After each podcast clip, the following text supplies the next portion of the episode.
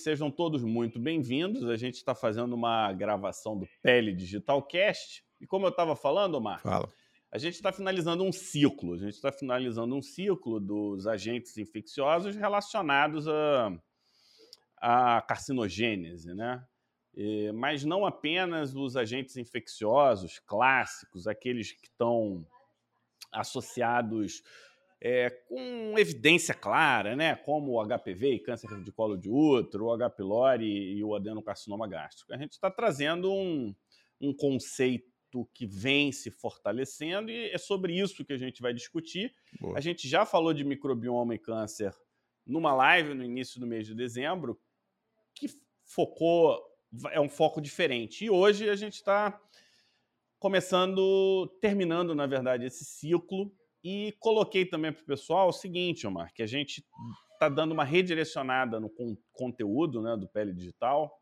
A gente está com a intenção de trazer um conteúdo um pouco mais prático para o dia a dia, aproveitar a nossa expertise de dar diagnósticos de doenças Isso. infecciosas, de terapêutica de doenças infecciosas e fazer uma coisa com um perfil objetivo, olhar a pele, dar o diagnóstico, estabelecer o tratamento e, nos casos que cabem, pedir os exames para dar o diagnóstico certo, direcionado. Então, esse, essa é um pouco a nossa pegada. Agora, eu botei nos stories, eu fiz pergunta lá para ver o que, que o pessoal acha, se eles concordam. Agora, quem respondeu tá, tá alinhado com essa nossa tendência de 2022. E aí, Legal. ótimo 2022, oficialmente, a nossa primeira live aqui acontecendo. É isso aí, já estamos no dia 4, né? Então o pé digital não podia segurar muito mais. Obviamente que a gente deixou vocês em paz aí para vocês descansarem da gente durante uns dias aí, não foi muito, né? Na verdade, uma semana, porque a última atividade formal foi terça passada, né? E ainda estamos de volta aí no, já no dia 4 com esse assunto palpitante que é o oncobioma. E aí, sem enrolar muito, porque eu, eu me atrasei um pouco e a gente começou um pouquinho mais tarde, se bem que vocês estavam com uma companhia muito mais agradável aí, que era a Manu, né? Mas eu queria perguntar então para o Fábio no nosso top 5 de hoje. Fábio, oncobioma. Eu nunca tinha ouvido falar nesse nome, tá? Vou ser bem sincero para vocês, todos estão aqui me ouvindo. Oncobioma, eu nunca tinha ouvido falar. Então, antes de eu começar a aprender isso aí com o Fábio, a gente sabe que onco vem de oncologia, de câncer, de, né? E bioma, de- então, é, que noção é essa de que bactérias, vírus, microbioma pode ser oncogênico, né? Então, olha aí, ó, o bateu cada vez mais lourinho e grandão. Tá esperto esse garoto, hein? E cabeludo, tá pediram, parecendo eu a participação de Mateu. Então tá aqui. Na verdade, a gente vai falar de oncobioma e oncobiose, né? É, são dois termos é, realmente novos. Eu, eu quero responder da, da seguinte forma, né? O que é oncobiose? Eu lembro quando eu entrei na faculdade, o termo era flora, né? Flora cutânea, É.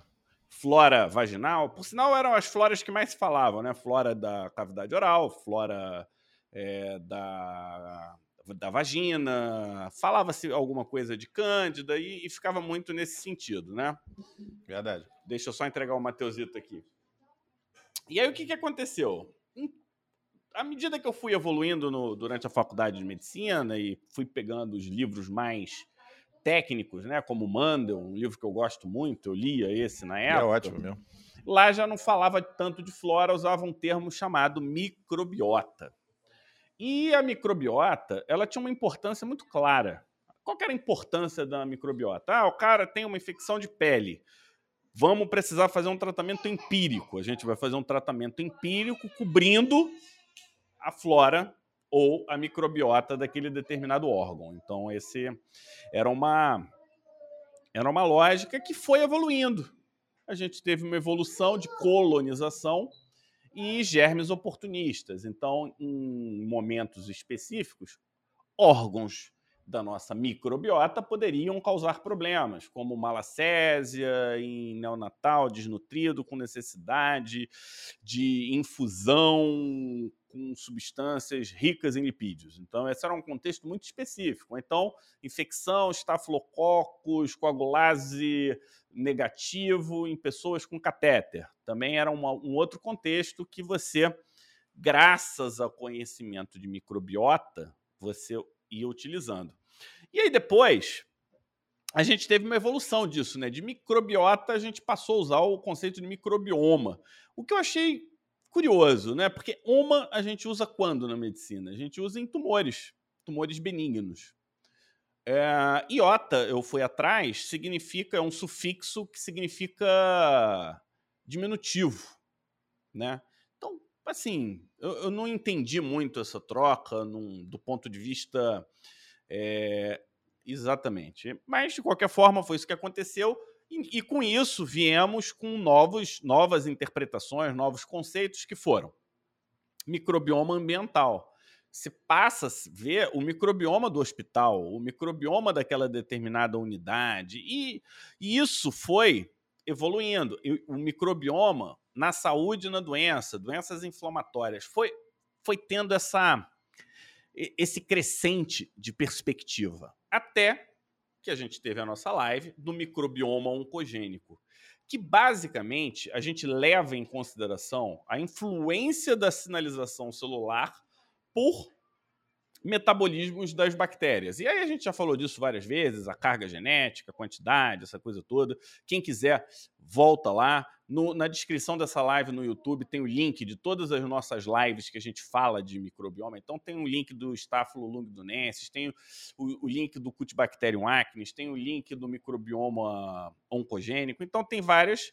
situações que, em resumo, o que, que a gente pode ter? Inflamação crônica, proliferação linfóide induzida por antígenos, produção de análogos de hormônio, e eu posso dar um exemplo aqui, claro, quem acha que eu estou exagerando, que é análogos de gastrina, hipocloridria e associação com câncer gástrico. Então a gente tem isso é, bem estabelecido, oncoproteínas e metabólitos tóxicos, que por fim, Omar, podem levar a maior proliferação celular, inibição dos genes que inibem o, a formação de tumor e indução de proliferação celular descontrolada. Quando isso acontece por influência de uma disbiose, pega-se o termo oncobiose. E o oncobioma seria o microbioma no tumor. Então, é, é essa que é a construção dessas ideias que são muito interessantes. Agora, é. realmente, né? Bom, olha só. usar isso a essa, curto prazo, essa coisa toda? É, essa, vera, essa verdadeira, vamos dizer assim, reconstrução etimológica, né? Isso me lembrou, essa, toda essa conversa agora do Fábio me lembrou uma coisa que eu acho bem legal, que é estudo de linguagens antigas, né? Então, assim, os caras lá no final do século XIX, eles viram que algumas estruturas gramaticais e semânticas do sânscrito que é a língua dos indianos. Os indianos falam sânscrito, né? Pelo menos o idioma original na Índia é o sânscrito, o idioma que escreve os livros sagrados lá, como se fosse o latim para gente. Hoje eles falam o hindu, né? Mas o sânscrito é o, é o idioma sagrado lá. E eles perceberam que o sânscrito ele guardava várias é, similaridades, né, com as línguas românicas, com o português, com, enfim, até com o iraniano com o inglês, né? E aí nasceu, há cento e poucos anos atrás, a ideia das línguas indo-europeias. Vocês devem ter ouvido falar nisso, né? Vem de Índia, indo-europeia, porque então se descobriu que um povo, provavelmente originário ali do Oriente Médio tal, área do atual Turcomenistão, ele invadiu isso, sei lá, 8, 10 mil anos atrás, a, a, em ondas sucessivas a Europa e tal, e deu origem aos idiomas modernos, né? Então, todos nós falamos línguas indo-europeias. Uma grande faixa da população mundial não inclui China, Japão, não, que aí tem outros. Mas começa ali na Índia, vem para toda aquela parte da Ásia, pega a Europa e as Américas, que são uma extensão da colonização. As línguas indo-europeias são as mais disseminadas hoje. Então, o que o Fábio fez foi um, um tour de force, né? aproveitando aí um termo de uma outra língua indo-europeia, que é o francês. Ele reviu para gente no nosso top 5 de hoje o quê? Toda a parte etimológica, de origem, do que, que é o oncobioma. E essa nova, o pessoal estava vendo aqui no chat, o pessoal estava aqui surpreso. Poxa, Flora mudou de nome? Mudou, porque esse nome nem era apropriado, né? Então, na verdade, a gente não deve mais usar esse termo aqui, o Pele Digital, é, alinhado com o que a gente faz sempre, traz as novidades. Então, nesse top 5, vocês aprenderam um truque novo. Dizem que cachorro velho não aprende truque novo, mas aqui a gente ensina o truque novo. Aprende. Aprende. É oncobioma, oncobiose, tudo que tem relacionado. É um grande avanço, né? porque a gente tá, começa a ver o câncer de uma outra maneira. O termo é muito novo muito mesmo, novo. Mar. Ele começou a ser utilizado, a oncobiose, assim, se teve antes foi muito pontual agora aqui, segundo semestre de 2021. Então, é, é, é, realmente lá na ponta da lança. Então, vocês estão alinhados aqui no pé digital com o que tem de mais moderno aí da biologia e da biologia aplicada à ciência, à medicina. E aí, vale o nosso top 4 de hoje. Fábio, você é um cara esperto, inteligente, se informa. Mas eu quero saber o seguinte: oncobioma faz parte só do, da, da, da, da esfera nerd de quem quer se orientar com coisas novas, ou efetivamente, quando a gente fala de oncobioma, isso tem aplicabilidade clínica, isso cai no mundo real. Seu, seu autor, é, aluno nosso, parceiro nosso do Pele Digital, que está aqui acompanhando a gente agora, que está preocupado com o seu paciente no consultório, com o câncer que você vai excisar, com o seu paciente que liga para você e fala: Eu estou com câncer de estômago, eu tenho. E isso tem relações com o microbioma, com o oncobioma, você vai poder orientar. Você tem um paciente que está. Um, um parente seu, ou você simplesmente não é médico, não, você está aqui, acompanha o peridital, gosta de estar com a gente e está aprendendo essas coisas novas. Isso é viagem, Fábio, ou isso tem aplicabilidade prática no dia a dia das doenças? Então, é, essa eu acho que talvez seja a pergunta mais importante dessa live. E essa pergunta ela traz relação com várias coisas que a gente vem falando aqui no Pele Digital, né? Qual é a aplicabilidade prática desse conhecimento? Isso realmente faz é, é importante ou é uma curiosidade médica e por nós sermos médicos nós somos os mais capazes é, de entender esse tipo de curiosidade? Eu acho que a gente pode responder de uma forma assim: o, a informação tem relevância.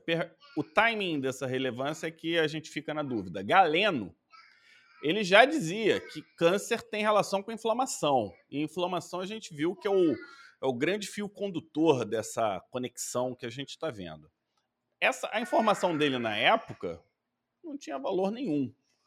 Hoje, por exemplo, é, quando a gente fala de infecção pelo HPV no colo de útero, Omar, Infecção não tem, né? Você vai lá, na grande maioria das vezes, o HPV está no colo de útero.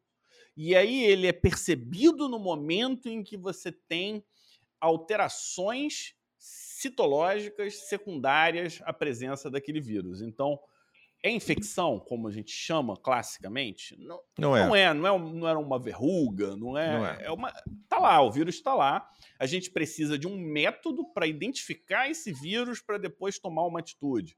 Aí a gente vem e desenvolve uma vacina. Então, é, hoje as coisas são muito rápidas. A gente viu o desenvolvimento de vacina de Covid desde a descoberta do vírus até a vacina efetivamente no braço das pessoas em menos de um ano. Isso é surreal. Então, eu, eu, tenho, eu tenho um certo temor. Mas eu vou trazer um de dizer se sim ou de não de uma forma categórica, né? Virchow, ele tinha uma teoria que com um microscópio, ele que, que ele via? Que antes da evolução do tumor, ele percebia inflamação. E com isso ele veio a teoria, a hipótese da irritação carcinogênica. E isso veio muito forte com esquistossoma hematóbio, né, que causa câncer de bexiga e é um carcinógeno tipo 1, reconhecido. Então, tem essa, essa conexão. Agente infeccioso, irritação local e o desenvolvimento de câncer. Só que a pergunta não é específica, pinpoint. Como é que você vai fazer um pinpoint se eu estou falando, por exemplo, do trato gastrointestinal, tem trilhões de bactérias? Como é que eu vou, vou falar é essa bactéria ou é aquela bactéria que está relacionada? Isso é muito difícil. Aí eu não falei do microscópio. Antes do microscópio, a gente não tinha, não conseguia identificar o vírus. E aí a gente, com o tempo, foi chamando o vírus de substância não filtrável, porque pelas técnicas a gente não conseguia filtrar. E aí a gente foi descobrindo técnicas de microscopia eletrônica, técnicas de imunologia, técnicas. É, depois veio o DNA e aí o vírus dominou a parada, porque a gente mudou a regra. Antes a regra era postulados de Virchow e os postulados de Virchow foram modificados. E quem modificou isso, modificou e publicou isso em 1988. A gente está falando de Stanley Falco. E ele que, que ele, ele mudou? Ele mudou aquela questão de que o microorganismo ele tem que ser isolado e ele tem que crescer em cultura, que ele tem que ser inoculável em cobaia e que a gente tem que resgatar de novo isso em cultura. Acabou. Na verdade, o próprio o próprio Koch, né, o postulado de Koch, né, de o próprio Koch já tinha identificado isso. E Falco fez o seguinte: ele estudava muito a biologia molecular e falou: olha, um fenótipo ou uma propriedade deve estar associada a membros patogênicos de um gênero ou de cepas patogênicas de uma espécie. Então ele começa a dar uma subdividida. E ele diz o seguinte: que uma inativação gênica deve causar uma perda substancial dessa patogenicidade ou dessa virulência. E quando você religa, essa, essa característica ela volta. Então ele, opa, já foi uma coisa um pouco mais específica. E em seguida a gente vê a regra. Não, se for clonal, se tiver uma quantidade X de DNA, essa associação fica clara. Que um exemplo é HPV 16 e câncer de colo de útero. E se não tiver essa regra, o que, que acontece? Não entra.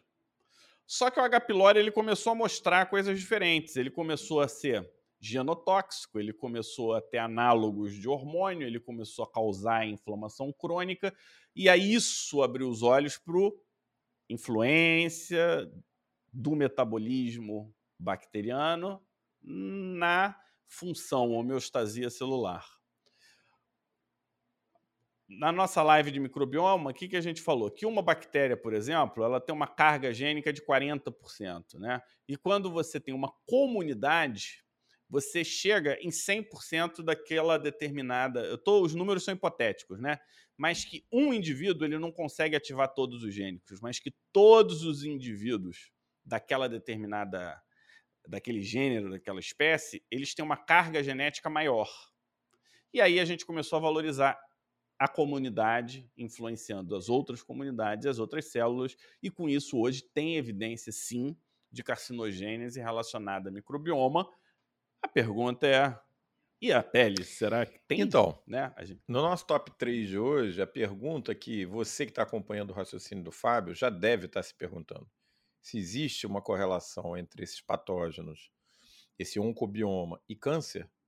Como é que funciona na pele? Por que na pele? Porque na pele a gente tem duas situações muito especiais.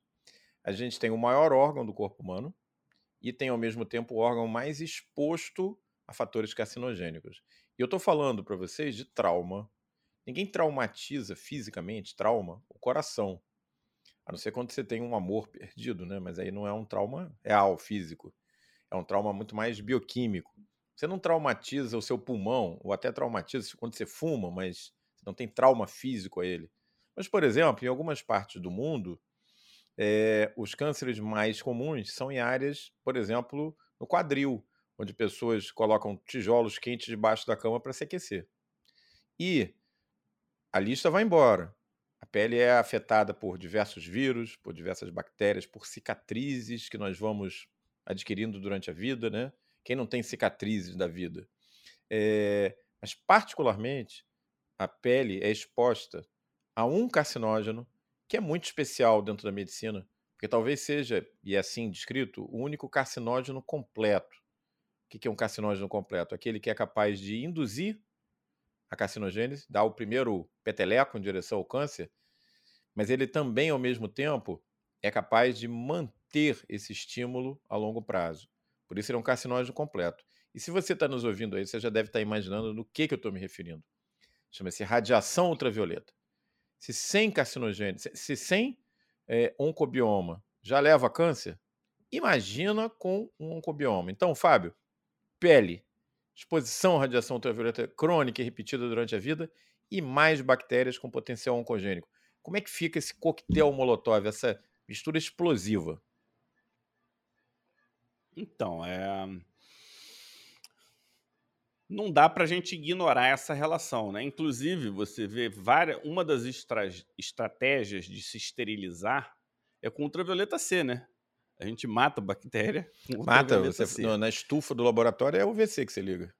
Quando você vai lá na, então você... na estufa e acende aquela luzinha azul, terminou de fazer uma. Aquilo é ultravioleta C, né? Então, tá aí. A gente sabe que tem influência e que, dependendo da carga, você elimina.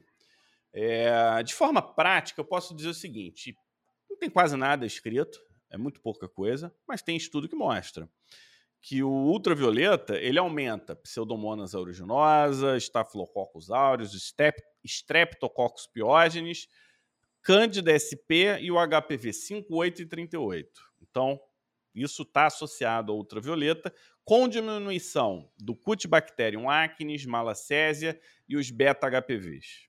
Então, a gente tem aí uma, um estudo que documenta mudança do, do microbioma. Isso é, isso se reflete?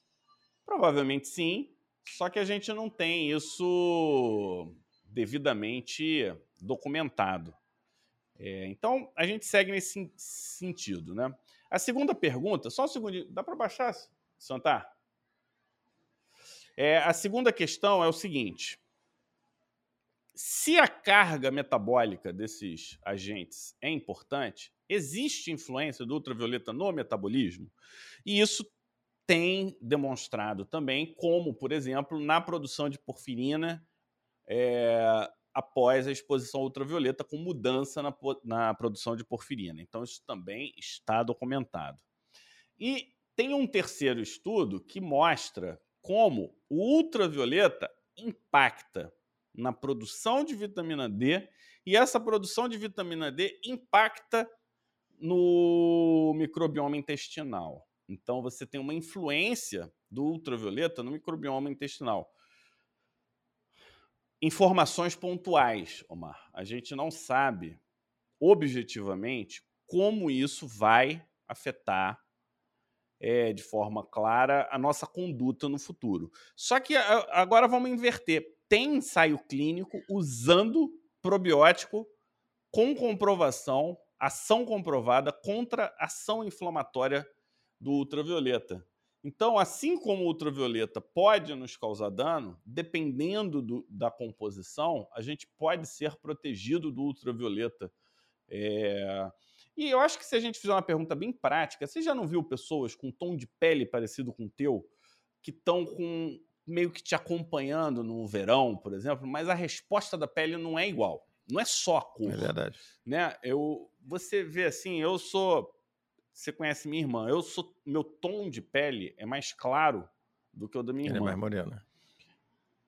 Só que no, quando terminava verão, na época que a gente podia pegar sol sem peso na consciência, eu terminava muito mais moreno que ela. No, é o quê? É, será que é só a capacidade de resposta melanocítica? É, isso é uma ilação, não não estou dizendo nada específico, mas são observações que eu acho que começa a caber na nossa mente, né? E, e vai abrindo a nossa perspectiva, a forma como a gente tem que pensar e por aí vai. Então, pessoal, vocês estão acompanhando a gente, nosso top 3 de hoje. É, essa é uma, é uma nova fronteira né, da medicina e da ciência e da biologia. Como diversos outros avanços que aconteceram nos últimos 100 anos, muitos deles às vezes são feitos de forma isolada e falta ainda, talvez, é, uma, um grande, uma pessoa muito habilidosa que consiga costurar todas essas informações aparentemente isoladas num grande tapete, numa grande tapeçaria, que quando você olhe, você diga, nossa, que coisa bonita, né? Isso, na verdade, já foi feito para onco, oncogênese cutânea, para infecções isoladamente, virais, bacterianas, né? Porque muitos pesquisadores ao longo dos últimos anos foram produzindo essas informações e grandes pesquisadores foram alinhavando isso no grande tapete. Quando você olha ele pronto na parede, ele é lindo. Mas quando você olha mais de perto, você vai ver que ele tem pequenos pontos que foram sendo desenvolvidos isoladamente. Então, a impressão que me passa de toda essa, essa situação é que essa tapeçaria está sendo feita. Né? As pessoas ainda estão numa fase inicial, ou não tão inicial, mas não completa, em que as partes do tapete estão sendo produzidas. Ainda falta talvez um arcabouço geral que deu uma cara de conjunto a isso tudo. O fato é que as aplicabilidades terapêuticas e diagnósticas são muito grandes quando a gente pensa nisso tudo, né? Porque a gente passa ah, a ter. Você viu que eu citei um ensaio clínico. Exatamente. Tem um você... ensaio clínico usando. Exatamente. É, probiótico. muito mais do que você ter uma curiosidade, são duas coisas. É você considerar que esses são passos no sentido de um, de um tapete mais uh, frondoso e final lá na frente. E segundo, cada uma das etapas desse tapete abrem perspectivas terapêuticas de intervenção nesse processo. Quer dizer, não é um processo em que, pô, eu peguei determinada bactéria, o Helicobacter, e aí eu vou evoluir para o câncer. Não é assim. A gente passa a ter capacidade de intervenção pontual em cada uma dessas etapas, né? É, então isso é muito legal. E aí, Fábio, a gente chega no nosso top 2 de hoje. Uma coisa que eu acho que incomoda você, como incomoda a mim, que gosto de virologia. Pegando um assunto assim bem do dia a dia, você que está nos ouvindo já ouviu falar do HPV. Todo mundo já ouviu falar. HPV é aquele vírus que causa verruga. HPV é aquele vírus que causa verruga genital. Olha que coisa desagradável. Uma verruguinha que você pode passar para outra pessoa mas que pode, dependendo das circunstâncias, lá no pênis, na área genital ou no colo do útero, evoluir para um câncer. Então é um HPV é um câncer, é um vírus oncogênico, clássico dentro da medicina. Mais do que isso, existem alguns tumores de pele, por exemplo, carcinoma cuniculato no pé, tem esse nome complicado, né? Mas enfim, é, alguns condilomas gigantes na área de pênis e algumas lesões em mucosa oral também podem malignizar e se considera que o HPV é um agente causal importante. No entanto, pessoal, quando você vai pegar esses tumores, que são HPV relacionados, em que você acha no estroma, o estroma é o nome que a gente dá para a estrutura do câncer em si, algumas células que sugerem a infecção pelo HPV, algo de muito estranho acontece. O que, que é? Você não vê a integração do genoma desse vírus ao tumor. Era de se esperar que a gente encontrasse na célula neoplásica determinadas alterações ou mutações que fossem induzidas pelo vírus, o vírus ativamente replicando dentro do núcleo dessas células. Isso não acontece. Dá até a impressão, Fábio, em alguns momentos, que o HPV tá, mas não tá, ou tá, mas tá escondido, ou ele participa, mas ele não participa de alguma maneira. Como é que isso tá sendo visto hoje por essa nova ótica da, da oncobiose? É, o, a associação clara, causalidade inexistente, considerando os critérios utilizados, né? É, clonalidade de DNA, incorporação viral no, no, genoma do tumor e por aí vai. É, e, na verdade, tem um termo, e o termo chama-se hit and run, né? Hit and run. Ele dá uma porradinha, mas vaza, ele não fica lá. Então, o que, que acontece? Tem ultravioleta, ultravioleta UVB ele vai lá, dano direto né, em, diversas, em diversos alvos, o principal alvo é o DNA, e, esse, e essa lesão pode causar lá os famosos dímeros de timidina, né? Você tem a troca CT e aí você vai tendo aquela assinatura, né? Que tem até é, Cosmic Signature 7, que essa é a assinatura cósmica do da, da lesão causada, induzida pelo ultravioleta. Só que quando o ultravioleta bate lá, o que, que acontece? Você tem o reparo do DNA. Você tem o reparo. E, e, os sistemas de reparo, eles são. Tem sistemas de reparos infalíveis e sistemas que deixam um tracinho. Isso sempre foi uma coisa que me incomodou. Se, se a coisa repara, como é que eu encontro né, tanta mutação? Para quem não está acostumado, uma pele com fotodano tem mais mutação que um câncer de ovário, tem mais mutação que leucemia, tem mais mutação do que um câncer de tireoide. Então, é, é, a pele ela está acostumada né, com, essa, com essa variabilidade grande.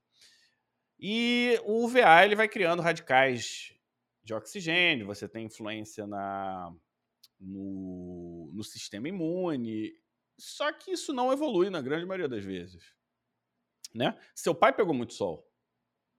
Ele não é de uma época que se usava protetor. Não, Pelo nem contrário. Tinha. Torrava. Ele teve câncer de pele? Não. Não. Então, é, a ultravioleta ele precisa de alguma coisa além dele. Apesar do ultravioleta poder atuar em todas as etapas, algum fator influencia nisso, né? A gente tem pessoas com imunossupressão começam a desenvolver tumores. E muitos são tumores HPV positivo, né? Você pega lá, por exemplo, renal crônico, pós-transplante, alguns desses você tem lá, começa a ver o HPV na, na lesão do tumor, não tem? Mas não vamos fugir do tema, não. Vamos voltar na questão do hit and run. O que, que os beta-HPV fazem? Eles entram na célula, impedem que as células danificadas sejam mortas, sofram apoptose. E aí essas células, elas são preservadas com o defeito.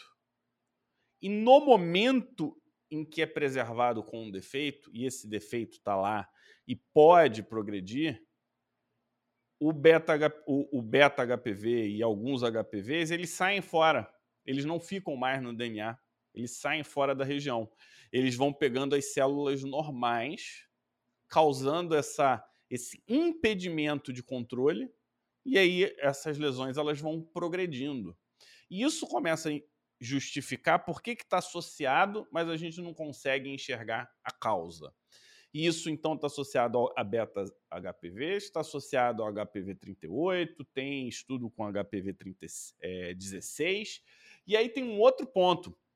Ratos que não têm imunidade contra o beta HPV, eles são mais suscetíveis ao câncer. Essa informação não encaixa, né? Ela, ela encaixa, porque se você não tem imunidade contra o beta-HPV se manifestando, é, a ausência dessa imunidade ajuda a lesão induzida pelo ultravioleta. Olha como é que a palavra, no caso do HPV aí, é equilíbrio entre os diferentes tipos de HPV, os nossos queratinócitos, eles na medida certa nos ajudam a proteger e na medida errada talvez sejam danosos.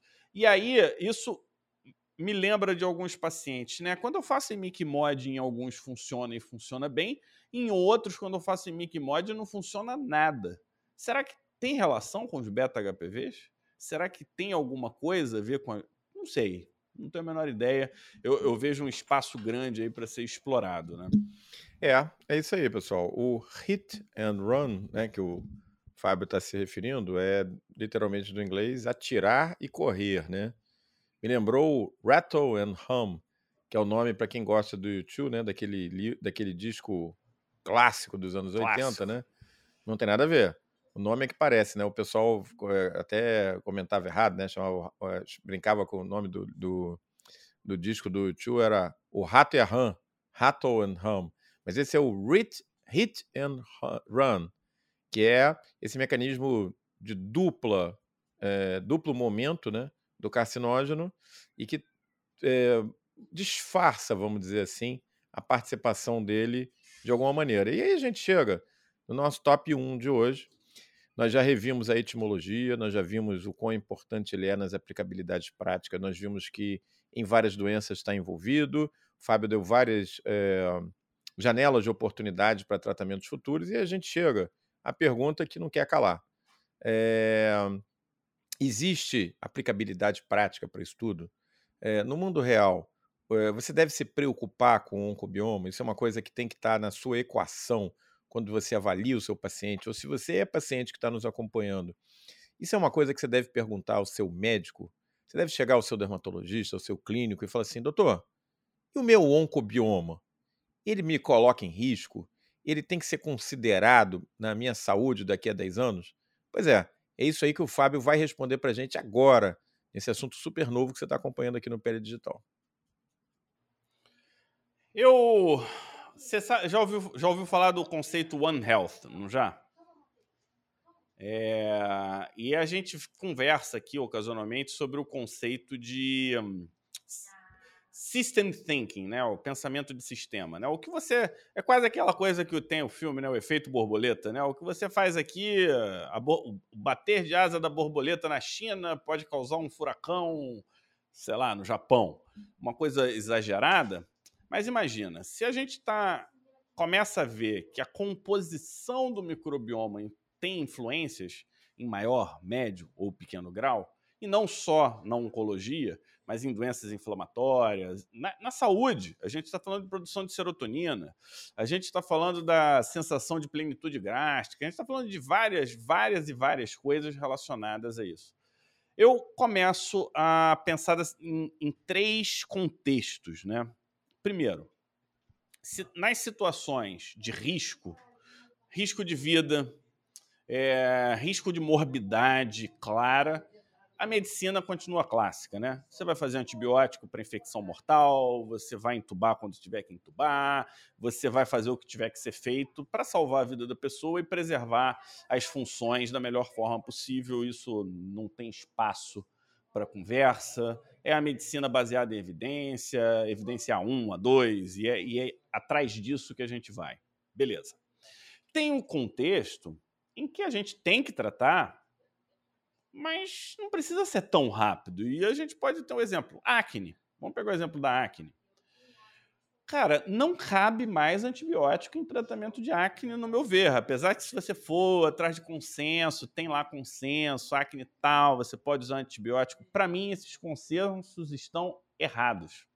Hoje, considerando que aqui no Pele Digital a gente sabe, é não a resposta. Não devemos usar antibiótico. Ah, rosácea inflamatória não respondeu ao tratamento tradicional. Tá bom. É, é, é, é uma situação tipo último recurso, né? Diferente de acne, que você tem vários recursos e você resolve. Então, nesse contexto, é, a gente tem que ser muito objetivo e pontual. E o terceiro é o tratamento do por via das dúvidas, vou fazer um antibiótico, por via das dúvidas. Isso não, isso não médico dá diagnóstico, médico dá o diagnóstico e estabelece uma conduta diagnóstica quando não conseguir dar um diagnóstico claro e preciso num primeiro momento. É, inclusive, uma colega estava conversando comigo sobre um caso de micobacteriose que parecia micobacteriose por alguns aspectos e iniciaram o tratamento de micobacteriose e três meses depois não teve resposta e aí é, pediu uma opinião tal clinicamente, eu não discordo da possibilidade de ser uma micobacteriose. Eu só não concordo com um tratamento empírico longo sem fechar o diagnóstico. Porque, cara, pode esperar mais um pouco para dar esse diagnóstico. Entendeu? E, e, e, nesse sentido, eu queria, eu queria, na verdade, ouvir depois o que, que você acha né, disso tudo, né? O, como que a gente tem que incorporar o, os cuidados. Né? E, e, vou finalizar da seguinte forma: vale a pena a gente começar a estudar um pouquinho mais sobre microbioma, vale a pena a gente estudar um pouco mais sobre probiótico. Hoje o Mateusito quer porque quer vir para lá. E, e, ele está tá vocalizando. animado. E nesse sentido, eu acho que cabe a gente estudar e saber fazer essa separação que eu sugeri aqui. Ó. Eu queria saber o que, que você acha. Que que ah, você eu acha acho assim, Fábio, eu acho que essa foi uma live que abriu muito a cabeça da gente. Eu tenho uma aula para o curso de Imuno, que você já assistiu, de, sobre uma nova técnica de engenharia genética chamada CRISP. Essa aula para o pessoal de Imuno eu vou voltar a dar em breve. E quando você vai olhar... Foi, né, foi de infecto, foi no de infecto. Foi no de infecto, eu vou ter que dar agora para o de Imuno. Quando a gente vai dar uma revisada de como a técnica avançou, é muito claro. Há 20 anos atrás, os caras pesquisando o genoma de bactéria, olha só, o cara foi pesquisar o genoma da bactéria, ele descobriu uma determinada sequência lá dentro, que ele chama de palíndromo, que é um nome é, para uma, uma, uma palavra que pode ser lida de trás para frente, de frente para trás igual. Exemplo fácil, arara. Se você lê de trás para frente, é igual de frente para trás parecia uma curiosidade, ninguém dava a mínima para os palíndromos dentro do genoma bacteriano. E hoje ela é a ferramenta básica da CRISPR, que está mudando a engenharia genética e é fundamental na medicina moderna, na agricultura moderna, porque você melhora a produtividade. Quem podia imaginar? Então, é, descobertas que aparentemente são menores né, no seu isolado, é o que eu estou falando. No conjunto, elas começam a fazer sentido e formar um grande tapete que você começa. Então, eu acho que esse é o estado da arte do oncobioma. A gente tem alguma, algum trabalho aí, um bom trabalho para ser feito por jovens pesquisadores, médicos, a nova geração que está vindo aí, biólogos, biomédicos, né? Tem aí um tapete para ser costurado com o oncobioma. Eu acho que é fantástico, eu acho que abre é, a nossa forma de pensar, abre janelas de oportunidade para intervenção em cada uma dessas etapas e eu acho que realmente é, vai bem de acordo com o que é o digital. Trazer as novidades, integrar, câncer, doença infecciosa, imunologia, porque a gente já falou isso aqui várias vezes. A gente aprende isso e a gente entende isso como coisas isoladas. E elas não são, pessoal. Elas são todas um contínuo. É, você não tem câncer de um lado, doença infecciosa do outro, imunologia de outro. Eles não são um triângulo, cada um para o seu lado. Eles são um contínuo, como uma régua. Um está mais para o lado do 2, outro está mais para o lado do 20, outro está mais para o lado do 80. Eles fazem parte de um mesmo contínuo. É isso que é um pouco a nossa live de hoje, que é resgatar. E aí, eu aproveito para lembrar você que está aqui nos ouvindo que nessa quinta a gente vai ter no curso de Imuno a aula de imunologia de acne. Adivinha com quem? Professor Fábio Franciscone. Todo mundo que viu a postagem do Peri Digital algumas semanas atrás falando de é, vacina para acne, isso vai ser aprofundado nessa quinta-feira, depois de amanhã, aqui no Peri Digital. Imperdível vacina de acne. E para a semana que vem, nessa atividade que você adora e curte e acompanha com a gente, que você não perde, porque ela já é clássica na medicina, na internet brasileira, que é a nossa terça às 20 horas aqui no Peri Digital. Ela já teve vários nomes. Terça PD. Terça PD, mas ela já teve vários nomes. Ela começou como terça infecciosa, agora ela é muito mais ampla do que isso. É, a gente vai estar tá falando de um outro desdobramento disso que a gente falou hoje, um outro vírus, uma outra infecção que tem um potencial oncogênico, que é o HTLV. Que vírus é esse, pessoal? Os médicos já ouviram falar, mas não conhecem muito. Quem não é médico nunca ouviu falar. É um vírus que tem a ver com o HIV. Ele é relacionado, ele é primo, ele é parente, ele é quase um irmão gêmeo, mas mais narigudo que o HIV. E ele causa câncer, caramba, diretamente. Ele causa mais do que isso, ele causa paralisias no corpo. Olha que loucura. Ele causa. E tem muita manifestação Muita cutânea, manifestação né? cutânea. Ele pode desenvolver em você um certo tipo de câncer. Ele pode deixar você paralisado, afásico, que é o nome que a gente dá para quando você perde a fala. Não dá para perder. A próxima terça-feira, quando o assunto vai ser HTLV. E a temperatura vai é, subir ao máximo aqui no Pé Digital, porque são assuntos que a gente traz para você up to date na medicina e é bem do jeito que você se acostumou a acompanhar com a gente. Traduzido, bem agradável, bem leve, bem divertido, de uma forma que você entende, não é isso aí, Fábio? É, e uh, já vai, já vem, já vamos chegar com a nossa nova pegada, né? Uma pegada um pouco mais prática para o pessoal. Então, é, a gente vai dar essa, como é que a gente pode dizer? A gente vai fazer essa troca essa de experiência com vocês. É, uma guinada no sentido de diagnóstico e tratamento. Né? Tratamento não na live, mas a gente vai ajudar. É, só para aguçar a curiosidade, é, paciente portador de HTLV tem o vírus na xerose. Na xerose, ou seja, o que. É, não, isso é só uma xerose. Tem vírus lá, cara. Então a gente vai ressignificar isso. Isso não é detalhe, isso é, é importante. Legal. E, um, e vai ser terça que tá vem. Lá, e por que, que você. Terça que por, vem. Me fala uma coisa, por que, que as pessoas não podem perder a terça-feira é, do Peri Digital às 20 horas? Por quê? Sabe por quê? Quando eu era garoto, eu assistia os Trapalhões na Globo, né? Era o que a gente tinha para fazer às 7 horas da noite. Começava o Fantástico às 8, às 7 horas tinha aquela aquela. Parecia um corpo de mulher que ficava assim, né? Depois era a cara de uma vaquinha, aí começava aquela brincadeira lá dos Trapalhões e a gente ficava assistindo aquele negócio. Aí teve um tempo que eu nem acompanhava os Trapalhões hoje, vou dizer para vocês. Me dá uma baita saudade, porque era engraçado, era um humor bacana, era um humor mais leve, né, do que talvez a gente tenha hoje, mais despretensioso, mais bacana, um clássico. O clássico, pessoal, nunca sai de moda. O clássico, ele recebe esse nome porque ele é especial, porque ele é feito de uma maneira especial, porque tem uma química especial. É isso que é o Digital às 20 horas. Ele é onde tudo nasceu. Se você acompanha a gente, se você curte, se você gosta, você já sabe o que a gente apresenta para você a cada terça-feira. É o quê? É um pouquinho do clássico. E o clássico nunca sai de moda, porque o pretinho básico não sai de moda, porque os trapalhões são engraçados até hoje, porque mesmo quem não viu, fala, meus filhos falam, cara, é muito legal esse negócio, eu queria ter visto. Isso é um clássico. Não perca o clássico do Pé Digital toda terça-feira às 20 horas. Eu voltei animado esse ano, hein? Boa! Lembrando aqui, ó, para ajudar o pessoal, a gente fixou um horário. Toda quarta, sete da manhã, vai sair um episódio do nosso podcast, que é o que está sendo gravado aqui. A diferença é que a gente escolhe algum do passado. Então, quem quiser estar tá antenado com o que a gente está produzindo no momento, fica, fica na live. Quem quiser ver, rever ou pegar um assunto do passado, a gente coloca no nosso podcast. Nesse mês de janeiro, eu só digo preparem-se. Preparem-se, porque nós vamos trazer algo bem interessante com essa pegada, mais uma vez, sem querer ser repetitivo, prática e objetiva. E aproveitem a oportunidade. A gente colocou nos stories, a gente fez uma coisa que a gente não faz, né? Que é abrir caixinha e perguntar o que, que o povo quer.